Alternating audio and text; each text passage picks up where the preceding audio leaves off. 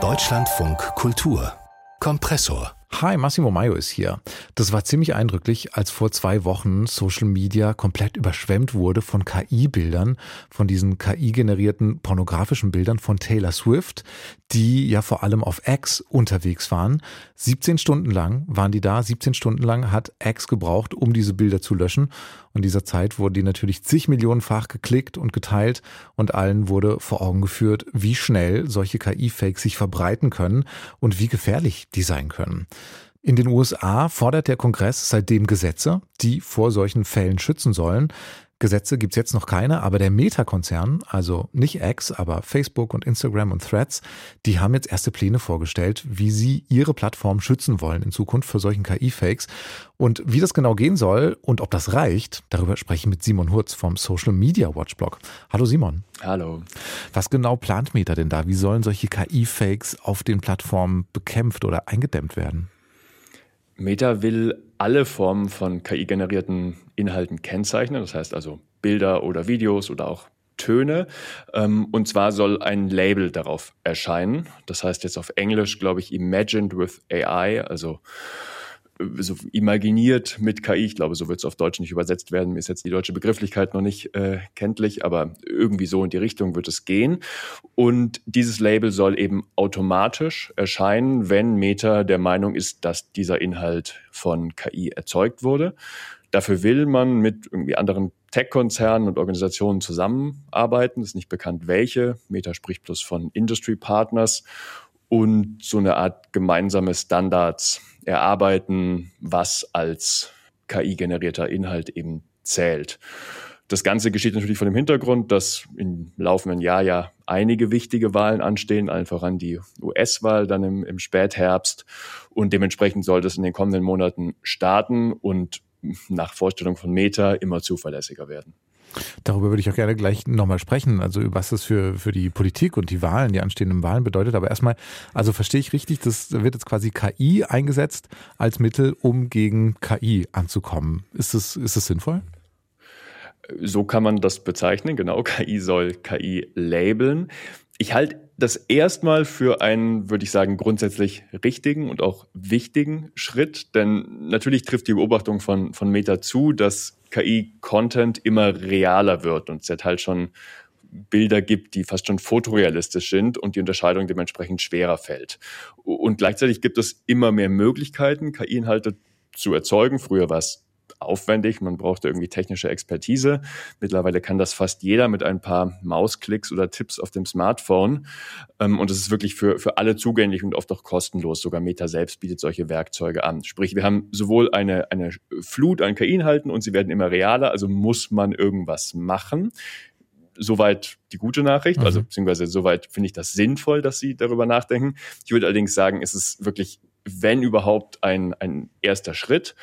Zum Beispiel das, das Oversight Board, das ist ein von Meta selbst ins Leben gerufenes, unabhängiges Gremium, was Meta so ein bisschen ja, im, im Blick behalten soll und, und die Policies untersuchen soll. Die hat, das hat erst von, von ein paar Tagen oder Wochen äh, Metas eigene Standards in, in diese Richtung kritisiert. Da der Anlass war ein, ein Video von Joe Biden, was manipuliert wurde. Und das war eben nicht KI manipuliert, sondern ganz manuell manipuliert. Mhm. Ähm, und das ist dann äh, ist von den alten und auch von den neuen Standards nicht abgedeckt. Also das ist offenbar noch lückenhaft. Plus man muss einfach dazu sagen, dass diese Erkennung von KI-Inhalten bislang grandios unzuverlässig ist. Also man sieht das an, an Text. Es gibt diverse so ähm, Programme, Software, die angeblich KI-generierten Text erkennen. Und das ist in meiner eigenen Erfahrung super unzuverlässig. Und ich bezweifle stark, dass das für Multimedia-Inhalte dann plötzlich besser wird. Hm. Also vielleicht nur ein erster Schritt, aber ein wichtiger Schritt. Du hast jetzt gerade schon äh, die politische Dimension angesprochen, ein gefaktes Joe Biden-Video und überhaupt äh, der Wahlkampf in den USA und ja auch hier in Europa und in Deutschland. Ne? Also stehen viele politische große Wahlen an dieses Jahr. Welche Rolle spielen da denn KI-Fakes gerade oder auch Deepfakes? Ich würde tatsächlich sagen, dass die Gefahr im Moment überschätzt ist. Also es wird sehr, sehr viel darüber geredet und davor gewarnt. Ich halte sie aber Stand jetzt, und das ist ganz wichtig, für eher theoretisch. Also wenn ich mir so die vergangenen Monate, auch Jahre anschaue, was waren denn die Desinformationskampagnen oder die manipulierten Inhalte, die Verwirrung gestiftet haben, dann waren das ganz oft eher Cheap Fakes als Deepfakes, also quasi ganz simple Manipulationen, entweder Photoshop-Fakes oder auch überhaupt keine bearbeiteten Inhalte, sondern jemand postet einfach irgendein Foto und behauptet, darauf ist ich weiß nicht, darauf sei Gaza Stadt zu sehen. In Wirklichkeit ist es halt ein Foto aus dem völlig zerstörten Aleppo. So, mhm. das reicht schon. Ähm, mhm. Also man muss sich gar nicht die Mühe machen, Inhalte technisch ja immer noch relativ aufwendig und teuer perfekt zu faken. Man kann einfach irgendwas behaupten und es glauben schon genug Leute. Ähm, dementsprechend so bislang mhm. finde ich es eher überschätzt. Allerdings möchte ich jetzt ausdrücklich überhaupt keine vollständige Entwarnung geben, sondern ich mhm. glaube, in dem Maße, wie die Technik besser wird, wie es einfacher, schneller und günstiger wird, ist es nur eine Frage der Zeit, bis es auch eine erfolgreiche Deepfake oder halt KI-Fake-Kampagne geben wird. So wie jetzt eben dieser Taylor Swift-Fall ja auch gezeigt hat, ne? dass da genau. vielleicht schon, das ist schon nochmal eine neue Dimension, die wir vorher nicht hatten. Der US-Kongress, der fordert ja auch Gesetze tatsächlich seit diesem äh, Taylor Swift-Fall, um KI-Fakes, Deepfakes besser zu begegnen. Was müsste denn da weiter passieren? Was könnte denn helfen jetzt über diese ersten Pläne von Meta hinaus? Ich glaube, dass sich vor allem die großen Tech-Konzerne alle zusammentun müssen. Also wenn Meta das alleine macht, ist das zwar, wie gesagt, ein Schritt in die richtige Richtung, aber nicht genug. Müssten dann alle Plattformen zusammenarbeiten und gemeinsame Standards erarbeiten.